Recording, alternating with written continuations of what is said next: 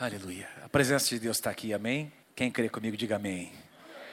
Foi ministrado aqui profeticamente, não é? Falado aqui como algo do Senhor para o nosso coração, que não importa onde você esteja neste momento, Deus conhece o teu deserto e Deus está presente com você, amém? Deus está ali com você.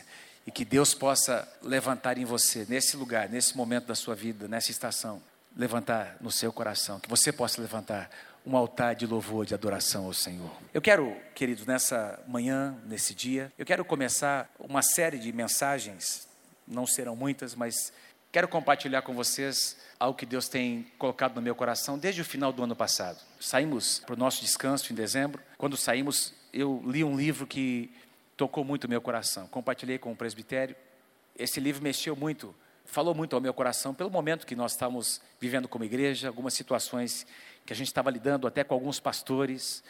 Deus falou ao meu coração. Esse pastor começou a compartilhar sobre uma experiência que ele teve, cuidando de igrejas lá nos Estados Unidos, cuidando de muitos pastores, e ele compartilhou o testemunho que ele teve com um homem, com um pastor muito chegado, muito próximo dele. Um pastor que teve um problema muito sério na área moral, um pastor que caiu moralmente. E esse pastor, lá nos Estados Unidos, ele tinha uma influência muito grande, um ciclo de influência ministerial bastante grande nos Estados Unidos, e era uma pessoa muito próxima do pastor Larry Stockstill, é o nome desse pastor que escreveu o livro, e ele estava compartilhando no livro como essa experiência mexeu, porque apesar de ser uma pessoa tão próxima, ele havia caído de uma maneira assim tão terrível, e isso desencadeou uma série de coisas ruins, repercutiu no ministério, na casa dele, obviamente, porque quando alguém peca, esse pecado afeta a sua casa, a sua família, afeta a sua comunidade, afeta o seu campo, o seu grau de influência. E isso mexeu muito com aquele pastor, ao ponto dele começar uh, um projeto, ele começou a escrever muito sobre isso, sobre a área moral, sobre a integridade na vida dos líderes e ministérios, e, e começou a trabalhar com os pastores mais próximos. Aconteceu não faz muito tempo, e começou uma série de conferências nos Estados Unidos, em várias regiões dos Estados Unidos, para tocar, para ministrar aos pastores, para falar sobre discipulado pessoal, sobre cuidado pessoal. E isso mexeu muito quando estava lendo, porque nós estávamos vivendo exatamente o momento, cuidando de algumas situações, administrando algumas situações muito parecidas, de pessoas muito próximas de nós. Então, houve uma identificação muito grande. E ao ler esse livro, ele não ministrou dessa forma, mas eu pude extrair, e o que eu vou ministrar nessa manhã aqui, não está no livro, mas eu encontrei o princípio lá. Eu queria falar, começar falando com vocês, a partir de hoje, sobre alguns privilégios que nós não podemos abrir mão, como crentes no Senhor, como filhos de Deus, alguns privilégios que nós de maneira alguma podemos abrir mão. E o primeiro deles que eu quero tratar nessa manhã, nesse dia, é o privilégio da paternidade espiritual. O privilégio de termos pais espirituais que cobrem a nossa vida, que cuidam de nós. Foi o primeiro capítulo que ele escreveu no livro sobre paternidade. E ele falou sobre quatro ou cinco princípios. Isso falou muito ao meu coração. Então eu quero trazer essa ideia, essa, essa proposta desse livro, e eu posso depois divulgar é, esse livro para vocês. Nós temos aqui na livraria. O nome do livro, é, o tema do livro é O Remanescente, de Larry Stockstill. Um livro que realmente gostaria de recomendar para todos os nossos líderes aqui da comunidade. O remanescente Larry Stockstill. Eu quero pedir que você abra comigo a sua Bíblia no livro de 1 Reis, capítulo 12, do versículo 1 até o versículo 16. Eu quero tomar como exemplo a história de um rei que rejeitou a sua paternidade, um rei que decidiu não ouvir, não obedecer, não se colocar debaixo de pessoas que Deus havia colocado sobre a sua vida para trazerem influência. Queridos, eu me sinto muito à vontade nessa manhã para falar sobre isso, porque eu tive pais. Meus pais estão aqui, pastor Samuel, pastora Lígia, não são apenas meus pais e pais dos meus irmãos, mas são pais de todos vocês, não é? Existe uma paternidade estendida. Eu me sinto muito à vontade porque eu tenho marcas na minha vida que os meus pais e meus irmãos também tenho certeza absoluta que tem isso. Nós temos marcas que nós recebemos e vamos carregar para o resto das nossas vidas. E eu tenho visto cada vez mais, aprendido cada vez mais, isso é algo é, que os estudos, tem estudos específicos sobre isso, que vão mostrar a influência de um pai na vida de uma criança, a influência que um pai tem na vida, na formação da identidade. E eu digo pai porque a figura do pai, nesse sentido, a figura da mãe é importante, a mãe tem o seu papel na gestação, numa série de outras situações, mas especificamente a figura do pai eu quero trazer para você nessa manhã, quando eu digo paternidade, eu quero que você pense na figura de um pai. E o que essa figura como essa figura ela é importante, deve ser importante, valorizada para nós. Deve ser valorizada para nós. Por quê? O pai, ele é aquele que traz, ele é aquele que resolve algumas coisas no coração, tanto do filho quanto da filha. Na afirmação da sua masculinidade para os rapazes, para os meninos, e também a feminilidade de uma moça, de uma jovem, ela é formada, ela é estabelecida também pelo papel que o pai exerce. Um pai que toca, um pai que ministra, um pai que elogia sua filha, um pai que põe sua filha no colo, que trata a sua filha, que supre algumas carências, para que a sua filha não vá buscar no colo de um outro homem qualquer aquilo que ela deveria ter tido na sua casa. Quantos entendem o que eu estou dizendo, amém? Pais, normalmente, quando você encontra um menino, um rapaz que tem um desvio na área sexual, na sua sexualidade, e hoje a gente ouve muito falar sobre isso, sobre a questão da homossexualidade, a prática, hoje tida como uma opção sexual que tem que ser respeitada, mas via de regra você vai encontrar nessa na história desse menino que tem um problema dessa natureza ou uma, uma moça, você vai encontrar um, uma família desestruturada, onde um, não havia um pai presente, não houve afirmação de identidade, não houve uma série de coisas que deveriam ser feitas e que deveriam ter acontecido na vida, estabelecidas na vida daquele menino, daquela menina, não foram estabelecidos e existe então um desvio de identidade, uma lacuna que essa pessoa vai então tentar preencher com outras coisas. E eu quero, por que eu estou dizendo tudo isso? Porque para nós esse tema é importante, porque nós vamos falar mais sobre isso aqui na comunidade. Deus está nesses dias queimando muito o meu coração da pastora Mônica, nós temos compartilhado isso no presbitério. Deus está nos chamando para ser uma igreja que não apenas alcança muitas vidas, mas Deus está nos chamando para ser uma igreja que cuida bem das pessoas, de cada vida. Isso está queimando muito, nós estamos buscando em Deus estratégias para que o nosso pastoreio se torne cada vez mais eficiente. Não é apenas uma estrutura de células, não é apenas um líder que recebeu um treinamento, um supervisor, nós temos pastores diários, temos uma estrutura que nos dá suporte pastoral aqui na comunidade, mas muito mais importante do que isso, do que uma estrutura, é o toque, o que é feito, o pastoreio que é exercido, o cuidado que vem por trás disso. Nós não queremos ter uma estrutura que nos amarre, nós queremos ter uma estrutura que nos libere, para pastorear, para cuidar do povo de Deus. Amém, queridos? Eu creio que agora, ainda mais, nesse tempo novo que nós estamos experimentando como igreja, de vir para um espaço maior, quando eu creio que muitas vidas virão para esse lugar, virão para serem bem cuidadas nessa casa. Quem pode dizer amém por isso? Fala para alguém ao seu lado: Deus vai usar a tua vida para cuidar de outras vidas. Deus vai usar a tua vida para cuidar de outras vidas. Antes de entrar nessa passagem bíblica que está aqui em 1 Reis, capítulo 12, deixa eu só fazer mais essa colocação. Paternidade espiritual é um princípio do reino de Deus. Quando não vou falar sobre isso, daqui a duas semanas eu vou voltar nesse assunto, mas o apóstolo João, ele, por exemplo, ele diz numa das suas cartas que existem estágios da vida cristã. Ele coloca três estágios principais. Repete assim comigo, diga assim: filhinhos, jovens e pais. Então, aliás, João, ele, ele sugere que dentro da igreja existe esse processo acontecendo constantemente. Constantemente nós temos filhinhos, nós temos eh, gente sendo gerada, se convertendo, não é? bebês espirituais, mas nós temos pessoas que já avançaram um pouco mais, se tornaram jovens no Senhor Jesus, amém, queridos? Não apenas na sua idade, mas na sua estatura de maturidade cristã no Senhor, mas o objetivo é que todos se tornem pais na casa do Senhor, amém? Diga assim: filhinhos, jovens e pais. Você precisa pensar em que lugar você está nessa trajetória. Se você é um filhinho ainda, se você já chegou a ser um jovem, ou se você já chegou à maturidade de um pai e uma mãe espiritual. Esse é o propósito de Deus para a tua vida, fazer de você um pai e uma mãe espiritual na casa do Senhor. Amém? Então, vamos falar sobre isso. Quero usar como exemplo aqui o que aconteceu na história desse rei chamado Roboão na história desse rei chamado Roboão, e a história dele está aqui, parte da sua história, em 1 Reis capítulo 12, a partir do versículo 1. Roboão era o filho de Salomão e tornou-se, um dos filhos de Salomão, e tornou-se o seu sucessor. E Roboão, queridos, logo após a morte de Salomão, Roboão esperava poder governar sobre todo Israel, sobre todas as tribos, as doze tribos de Israel. Mas não foi isso que aconteceu. E a gente vai ver por quê.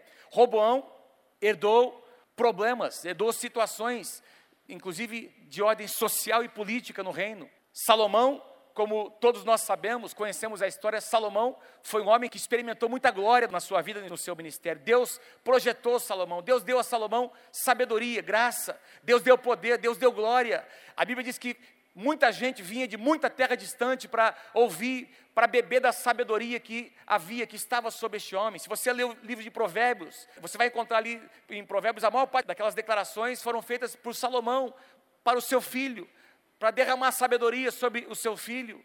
E você encontra ali quanta sabedoria no livro de Provérbios.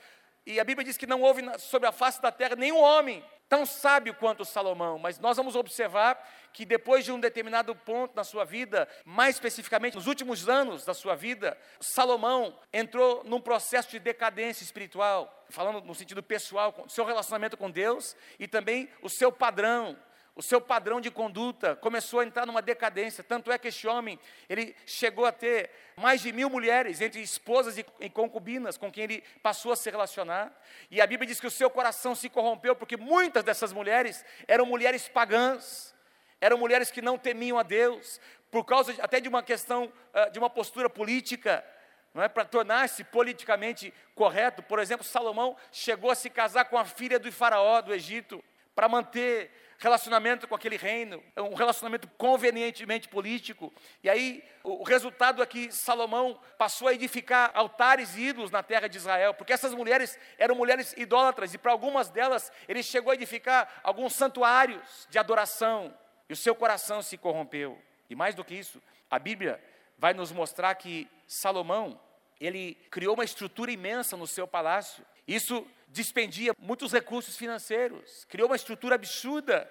E para conseguir manter aquela estrutura, Salomão começou a impor sobre o povo pesados impostos, sem benefícios pessoais. Até mesmo os súditos de Salomão chegaram a se tornar os seus escravos, gente que tinha posição na corte, se tornaram os seus escravos, escravos do reino, para conseguir suprir as necessidades, os seus caprichos como rei. E aí Salomão morre, então agora Roboão, ele é convocado para assumir o reino dentro desse contexto. Vamos ler lá a partir do versículo 1. Olha o que aconteceu. Eles convocam, eles convocam o povo para uma cidade chamada Siquém, e eles então trazem Roboão para ser honrado e estabelecido como rei. Versículo 1. Foi Roboão a Siquém, porque todo Israel se reuniu lá para o fazer rei. Tendo Jeroboão, filho de Nebate, ouvido isso, pois estava ainda no Egito, para onde fugira da presença do rei Salomão, onde habitava. E de onde o mandaram chamar, veio com toda a congregação de Israel a Roboão e lhe falaram. Quem era esse Jeroboão? Jeroboão era um dos súditos de Salomão. Jeroboão tinha tentado, ele tinha se revoltado contra o rei Salomão, tinha tentado tomar o trono. Salomão o resistiu e o que ele fez? Ele fugiu para o Egito esperando a morte de Salomão. Quando Salomão morre, porque Jeroboão era um líder, porque alguns dos anseios de Jeroboão eram anseios do próprio povo, ainda que a sua atitude fosse incorreta, mas alguns dos seus anseios, as suas reivindicações para Salomão eram legítimas. O que é que o povo faz? O povo vai buscar Jeroboão, traz Jeroboão como seu líder, nomeia Jeroboão como seu porta-voz, para que Jeroboão viesse trazer as mesmas reivindicações que ele tinha feito no passado para Salomão, que Jeroboão viesse fazer as mesmas reivindicações para o novo rei. Então ele vem do Egito para isso. E olha o que ele diz para Roboão, versículo 4: O teu pai, Salomão, fez pesado o nosso jugo. Agora, pois, alivia a tua dura servidão de teu pai e o seu pesado jugo que nos impôs, e nós te serviremos. Estamos dizendo: olha, muda, muda esse esquema, olha, ninguém aguenta mais. O povo está sendo esfolado, está sendo é, subjugado pelos impo altos impostos, sem nenhum tipo de benefício. E o que nós estamos te pedindo, olha, muda. Você tem a oportunidade, Roboão, de mudar essa situação. É uma nova geração. Deus quer fazer algo novo em cada geração, amém, queridos? E Roboão podia ter aproveitado uma grande oportunidade que Deus estava lhe dando para que para mudar situações que estavam que ele havia dado, não é? Havia uma grande expectativa no coração do povo, e ele como representante Jeroboão estava dizendo: "Olha, se você mudar essa situação, o povo vai te servir. O povo vai te servir. Tira esse jugo de sobre nós." Versículo 5. Jeroboão lhes respondeu: Ide-vos, e após três dias voltai a mim. E o povo se foi. Versículo 6. Tomou o rei Roboão, conselhos com os homens idosos que estiveram na presença de Salomão, seu pai, quando este ainda vivia, dizendo: Como aconselhais que se responda a este povo? Então, interessante o que Roboão faz. Ele imediatamente ele pede foi agiu até com prudência, com uma certa inteligência, sabedoria. Ele não se precipitou em responder, mesmo porque ele teria que mudar, fazer alguns decretos, mudar algumas situações de ordem no reino. Isso demandaria tempo, ele precisaria buscar o conselho de homens sábios, e foi o que ele fez. Foi consultar pessoas mais experientes no reino, anciãos, príncipes de Israel, governadores das províncias, gente que representava o povo, gente que ouvia o povo, gente que tinha o coração do povo, gente que era considerada como pais naquela nação, pessoas que realmente poderiam ajudá-lo. Quero dizer uma coisa para você nessa manhã, em nome de Jesus, guarda esse princípio. Uma das maiores chaves que podem fazer de você um homem e uma mulher bem-sucedida é você escolher quem te aconselha. É você ter as pessoas certas que vão entrar na sua vida, para falar na tua vida, para te acompanhar, para te aconselhar, para te confrontar, realmente derramar sobre você sabedoria. Ah, mas em, em, alguns momentos chaves da nossa vida, deixa eu dizer uma coisa para você, guarda isso. Em momentos chaves da tua vida, da minha vida, nós precisamos de conselhos sábios. Nós precisamos discernir momentos de transição na nossa vida. Há situações, eu preguei aqui alguns meses atrás sobre o tempo e as estações de Deus, não é isso que acontece? E nós parece que a gente percebe que de repente alguma coisa, algumas coisas estão mudando, de repente uma notícia, de repente algum acontecimento, e a gente começa a perceber que as coisas estão começando a mudar que tem decisões para serem tomadas, tem demandas na nossa casa, com os filhos. Os filhos crescem, existe uma interação diferente conosco, como pais, e nós precisamos decidir, decidir com sabedoria. Eu posso me lembrar de momentos chaves da nossa vida, na nossa trajetória, no nosso ministério, em que Deus colocou as pessoas certas para falar com a gente, para entrar na nossa vida. Mas naquela mesma época, eu também, algumas pessoas foram enviadas não sei por quem. Pessoas que davam conselho de graça. Não, acho que você deve fazer isso. Ah, acho que você deve fazer aquilo. Ah, você não deve aceitar. Ah, se eu fosse você. Ah, essa pessoa fez isso por causa. Então, faz aquilo. E a gente não percebe que, muitas vezes, se nós acatarmos um conselho mal dado, isso poderá mudar o destino da nossa vida, poderá mudar a nossa história. Quando a gente ouve uma pessoa no momento errado, na hora errada, uma pessoa, a pessoa errada, quando essa pessoa é ouvida de uma maneira errada, uma pessoa que tem uma intenção errada, ou, ou às vezes não tem nenhuma, tem só uma boa intenção. Quem é que diz que boas intenções vão nos conduzir para a vontade do Senhor? Quem é que diz que apenas boas ideias são suficientes? Amado, nós precisamos do conselho de Deus. Amém? Eu quero ouvir um amém. Vocês estão muito quietinhos hoje. Quem está comigo aí, diga amém. Quantos de vocês desejam receber de Deus o conselho que vem da parte do Senhor? Para você não errar, ou errar menos. Amém, queridos? Veja a palavra de sabedoria que estes homens trouxeram para o rei. Versículo 7. Olha o que eles disseram, aqueles anciãos, pais espirituais em Israel. Se hoje te tornares servos deste povo, olha que coisa tremenda. Robão, se você decidir no seu coração servir esse povo, e atendendo falares boas palavras, eles te farão teus servos para sempre. Hoje se fala muito de liderança serva, não é? Nós temos cursos seculares hoje, tem livros e mais livros hoje que falam sobre o princípio da liderança baseada no serviço. Você servir ou liderar servindo. Mas eu quero lembrar vocês, meus queridos, que essa escola é uma escola que Jesus iniciou. Tem muita gente falando sobre serviço hoje, mas essa escola, ou melhor dizendo, essa proposta é uma proposta que nasceu no coração de Deus. Quem pode dizer amém por isso?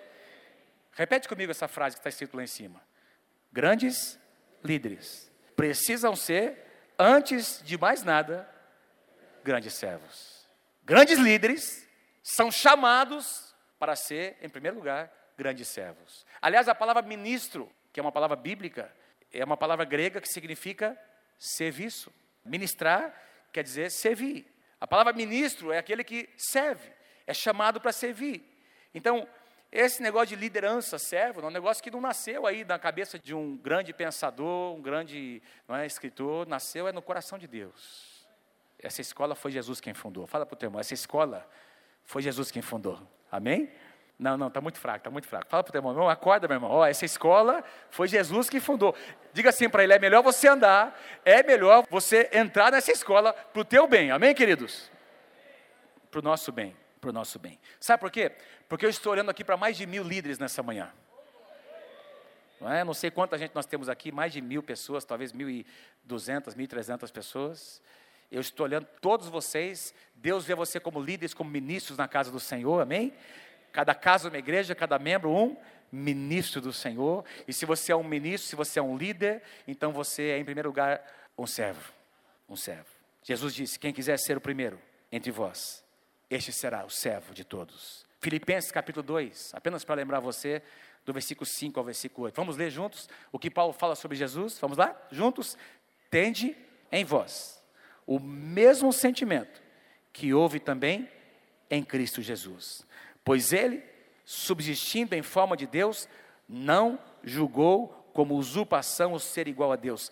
Antes, a si mesmo se esvaziou, assumindo a forma de servo. Mais uma vez, antes, a si mesmo se esvaziou, assumindo a forma de servo, tornando-se em semelhança de homens e reconhecido em figura humana, a si mesmo se humilhou, tornando-se obediente até a morte e morte de cruz. O livro de Hebreus vai nos dizer que Jesus, mesmo sendo filho de Deus, aprendeu a obediência pelas coisas que sofreu. Ele obedeceu, ele se colocou e ele veio para nos servir. Quem pode dar um grande aplauso a esse Senhor Jesus, que é Rei dos Reis e Senhor dos Senhores, mas acima de tudo é servo. E ele nos ensina o caminho do serviço. Grandes líderes precisam ser, na verdade, grandes servos. Salomão sabia disso, queridos, no começo do seu ministério. Salomão serviu o povo no começo, no início. Salomão, antes de começar a governar, estava orando, quebrantado diante do Senhor. Qual foi a oração? Deus disse para ele: Salomão, peça o que você quiser. E ao invés de pedir riquezas e poder, Salomão pediu sabedoria para servir o povo. Salomão pediu, Senhor, eu quero sabedoria para conseguir servir e abençoar e responder esse povo, olha, e suprir suas demandas. Esse foi o coração de Salomão no início do seu reinado. Mas, amados, é isso que acontece. Nós, no começo, nós temos a tendência, nós temos o coração quebrantado, nós nos humilhamos, nós servimos, e aí, amados, por causa da nossa atitude, nós atraímos a bênção de Deus, e quando a bênção de Deus começa a chegar, nós começamos a achar que não precisamos mais de Deus. Nós vamos abandonando aquele coração, porque a gente, nós vamos ficando importante. Nós começamos a achar que aí o negócio muda um pouco de figura. Não somos mais nós que dependemos de Deus, é Deus que depende de nós. Como é que Deus vai mover essa célula sem a minha presença? sem o meu ministério? Sem a minha liderança? E a gente começa a inverter, a gente começa a mudar os valores e a corromper. Veja que a própria bênção de Deus, se nós não soubermos lidar com ela, a própria bênção de Deus corrompe o nosso coração. Pastor, o que é isso que você está dizendo, pastor? Não é Deus que corrompe, estou dizendo que a bênção vem, e quando a bênção vem, a prosperidade vem, a gente não sabe lidar com ela. Não foi isso que Deus disse para Moisés? Moisés, diga para o meu povo, quando eles entrarem na terra, diga para eles, incutirem no coração deles mesmos, ó, não dirás no teu coração, foi o meu braço, foi a minha capacidade, a minha sabedoria que conquistou essas riquezas. Antes te lembrarás do Senhor teu Deus. Aleluia. Que você e eu possamos nos lembrar do Senhor quem quer se lembrar de Deus todos os dias da sua vida?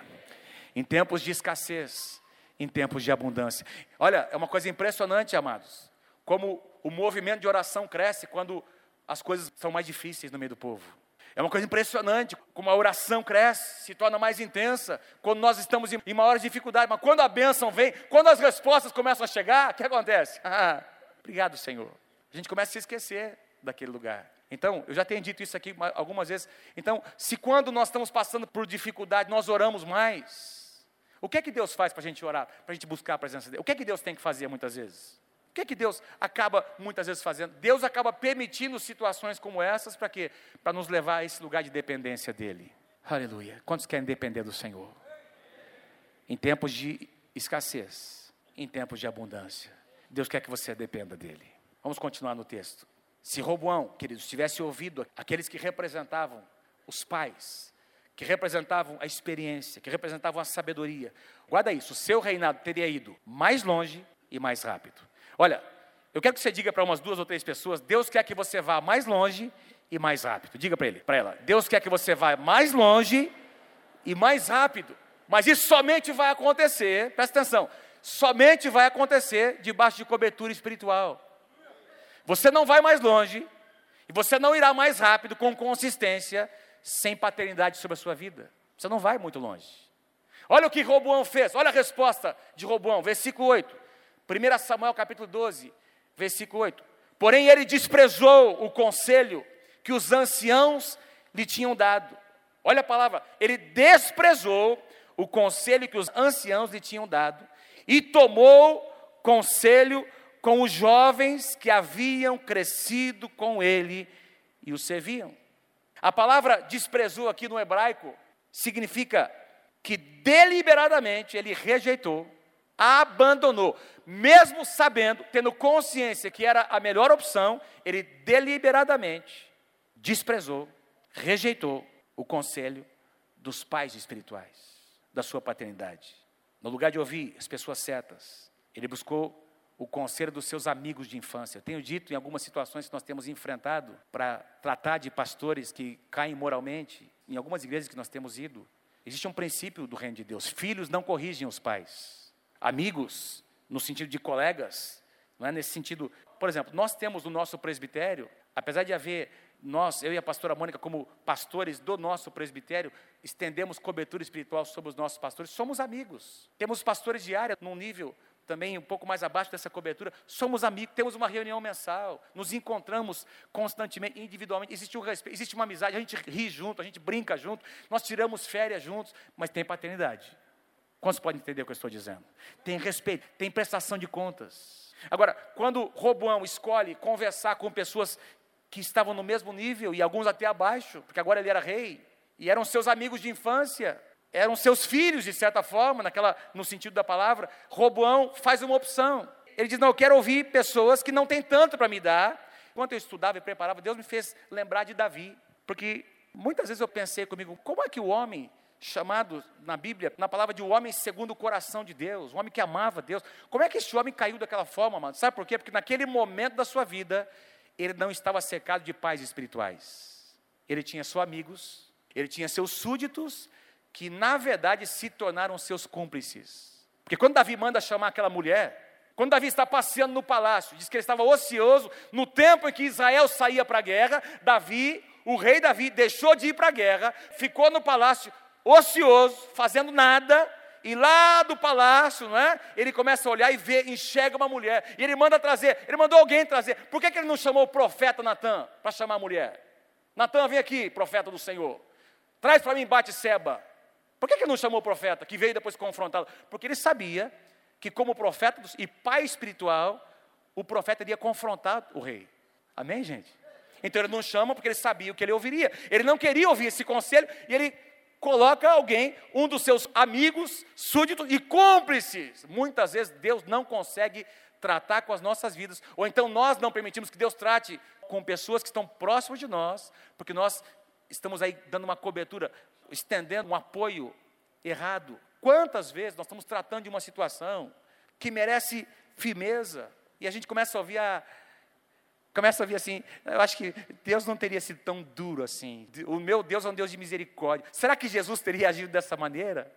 Tem pecado, tem mentira, não tem quebrantamento, a família sofrendo, a igreja sofrendo, tem um monte de gente arrebentada, e ao invés da gente ir para a presença de Deus e ouvir o que a gente tem que ouvir, e falar o que tem que falar, porque, gente, a cura está, e conhecereis a verdade, e a verdade vos libertará. Não tem cura, não tem restauração, a não ser neste lugar onde a verdade é falada, amados. Diga amém em nome de Jesus. Ele resolve ouvir a molecada. Ele resolve Robão resolve ouvir, e aí esses meninos, amigos, porque provavelmente queriam lucrar alguma coisa ou queriam negociar um cargo, tinham alguns interesses pessoais, eles falam para o rei o que o rei quer ouvir e não o que o rei precisa ouvir. Eu queria trazer a vocês aqui, já vou concluir, três verdades que nós encontramos aqui sobre paternidade. Se você estiver anotando, paternidade sempre acontece a partir de alguém mais experiente ou com maior autoridade, com maior sabedoria, alguém mais vivido, alguém já foi mais do que nós, já avançou mais. Paternidade, gente, vem de pessoas que vieram antes de nós, que têm uma autoridade que Deus colocou sobre eles. O livro de Hebreus diz que o menor é abençoado pelo maior. Em segundo lugar, paternidade não precisa ser imposta nunca. Paternidade precisa ser o que? Reconhecida. Não é um negócio que você impõe um pai e uma mãe, quando eles geram os seus filhos, os filhos vão crescendo em casa, eles já vão chamando papai e mamãe, por quê? Porque é natural. Papai e mamãe estão ali, eles são os pais que geraram. Então, paternidade não é imposta, é reconhecida. Você não pode impor, goela abaixo. Se você tem que impor, então você não é um pai.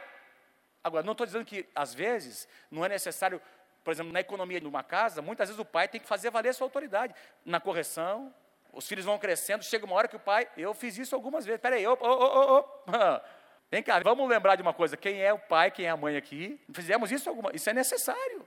Agora, paternidade espiritual é reconhecida. E não tem nada a ver com idade, amado. Tem gente que tem muita idade e pouca maturidade. Tem gente que tem muita idade e são verdadeiros bebês espirituais. E tem alguns jovens que já são pais na casa do Senhor. Tem a ver com, com maturidade, com correspondência, com crescimento, com o lugar que Deus te dá. Paternidade implica em um compromisso absoluto com a verdade. Paternidade é compromisso com a verdade. Um verdadeiro pai eu vou escrever algumas coisas, quero declarar para você aqui. Um verdadeiro pai irá amar o suficiente ao ponto de ser verdadeiro. Muitas vezes, essa verdade vai doer muito nos filhos, mas muitas vezes vai doer mais ainda nos seus pais. Eu me lembro de algumas situações na nossa casa que foi, doeu, a correção doeu nos meus filhos, mas doeu mais em nós. Mas se os nossos filhos estão hoje servindo ao Senhor, é porque a verdade foi dita. É porque e isso eu faço, por que, que nós, por aquilo que eu falo, disse aqui no início da minha, porque eu também recebi. É que tem um princípio aqui, mas quem não sabe ser filho, dificilmente se torna um bom pai. Quem não se coloca nesse lugar de filiação, de receber, de ser corrigido, dificilmente consegue exercer um dia a paternidade na casa do Senhor. O apóstolo Paulo chega a dizer para Timóteo na sua segunda carta: Timóteo, virá um tempo que as pessoas vão se cercar de mestres segundo as suas próprias cobiças. Como assim? Tendo coceira nos seus ouvidos. Eles não vão querer ouvir a verdade. Eles vão se afastar de mestres, de pais que falam a verdade. Amados, mas Deus está levantando nessa casa pais e mães que ousam falar a verdade em amor até o final. Quem ama esses pais que Deus tem colocado na sua vida? Em nome, dê um aplauso se você ama em nome de Jesus. Pais e mães espirituais que amam ao ponto de falar a verdade. Agora, te pergunto nessa manhã, quem é que está secando a sua vida? Você tem moleques que te aconselham ou você tem pais espirituais? Quem é que entra na sua vida? É a molecada que te aconselha? É gente irresponsável que te aconselha? Ou você tem gente idônea que te ama ao ponto de dizer a verdade que você precisa ouvir? Nós vivemos numa época de tolerância. Faz assim comigo, tolerância. Hoje pecado não é mais pecado. Você não pode mais confrontar o pecado. Não, não, não, isso aqui é um probleminha que eu tenho. Qual é o seu, pastor? É a minha opção. Não, meu querido. Pecado na Bíblia é pecado. Tem que ser confessado. O sangue de Jesus tem que tocar, tem que cobrir. Tem que haver humilhação, tem que haver arrependimento, tem que haver conversão. Você está mandando nessa direção, alguém fala com você, alguém te aconselha, te confronta em amor e você se converte. Você muda de direção e passa a ser um homem e uma mulher bem-sucedido e atrai a bênção de Deus para a sua vida. Roboão desprezou o conselho. Versículo 9. Olha o que aconteceu. E disse-lhes: procurou os meninos, procurou os moleques, que aconselhais vós? Que respondamos a este povo que me falou, dizendo: alivia o jugo que teu pai nos impôs. E os jovens que haviam crescido, mais uma vez, ele faz questão de frisar, não é? Que haviam crescido com ele, lhe disseram: Assim falarás a este povo que disse: Teu pai fez pesado o nosso jugo, mas tu alivia de sobre nós, assim lhe falarás.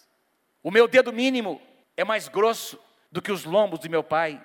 Assim que, se o meu pai vos impôs jugo pesado, eu ainda vou aumentarei. Meu pai vos castigou com açoites, porém eu vos castigarei com escorpiões. Mas que absurdo, que burrice. Como um conselho, um conselho errado, numa hora errada, pode afetar o destino de um homem, de uma nação, meu querido. Como uma palavra errada na vida de um homem, de uma mulher, pode acabar com esse ministério, pode arruinar com o destino que Deus colocou sobre uma pessoa. Versículo 12: Veio, pois, Jeroboão e todo o povo ao terceiro dia, a Roboão, como rei, lhe ordenara, dizendo: Voltai a mim ao terceiro dia. E aí, depois de responder, aliás, conversando né, com eles, versículo 13: Dura resposta deu o rei ao povo, porque desprezara o conselho que os anciãos lhe haviam dado. Ele falou segundo o conselho dos jovens, dizendo: Meu pai fez pesado o vosso jugo, porém eu ainda o agravarei. Meu pai vos castigou com açoites, eu, porém, vos castigarei com escorpiões. Ou seja, Jeroboão disse mais ou menos assim: Olha, vocês nem sabiam, mas na época do meu pai, aliás, vocês vão sentir saudade da época do meu pai. Vocês acham que estava ruim? Agora que vocês vão ver. Versículo 16. Olha o resultado disso. Vendo, pois, todo Israel que o rei não lhe dava ouvidos, reagiu dizendo: Que parte temos nós com Davi? Davi era da tribo de Judá. E agora nós temos as demais tribos, representadas por Jeroboão. Que parte temos nós com Davi? Não há para nós herança no filho de Jessé. As vossas tendas, ó Israel. Cuida agora da tua casa, ó Davi. Então Israel se foi às suas tendas. O que, que significa isso? Se você for ler depois, você vai perceber que aqui houve a divisão das doze tribos de Israel. Israel nunca mais foi uma nação unida. As dez tribos do norte se uniram para formar o reino do norte, chamado Israel, sob o governo de Jeroboão, que depois edificou altares, estabeleceu Samaria como a capital do estado, edificou um altar de idolatria, levou o povo à idolatria. Lá embaixo no sul, Judá, mais uma tribo, a tribo de Benjamim, duas tribos, se juntaram para formar o reino de Judá e estabeleceram Roboão.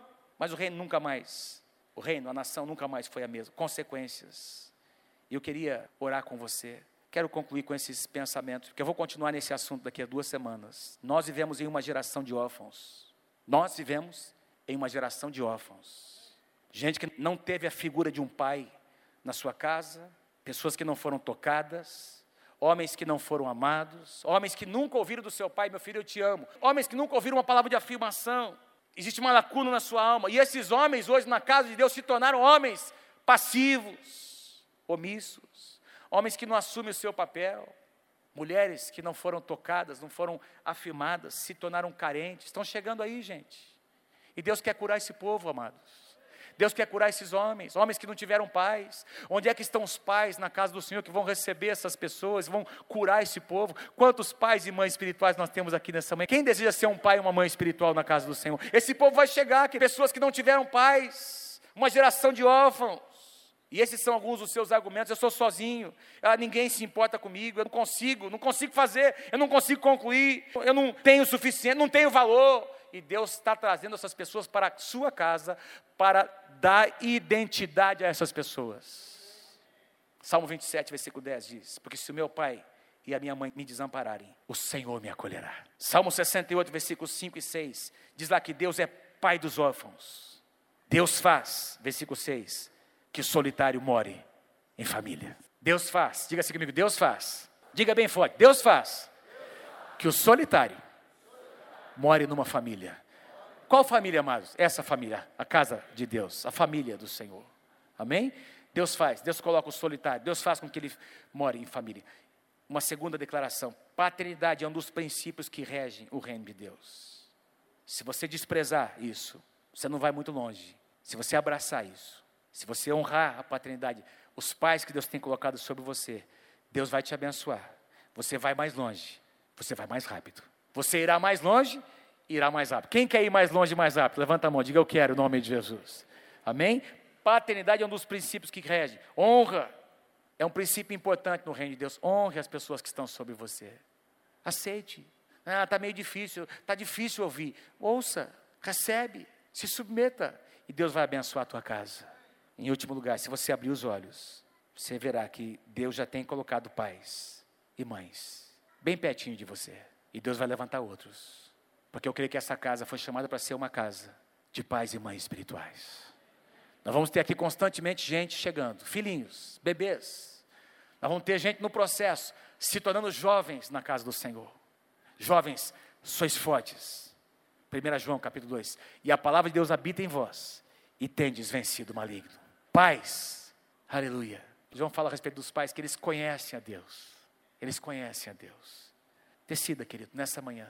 Se isso não está resolvido no seu coração, decida honrar a sua paternidade. O que aconteceu no reino de Israel, na vida de Robão, foi algo terrível divisão, dispersão, porque ele não ouviu o conselho dos seus pais espirituais. Eu quero orar com você nessa manhã.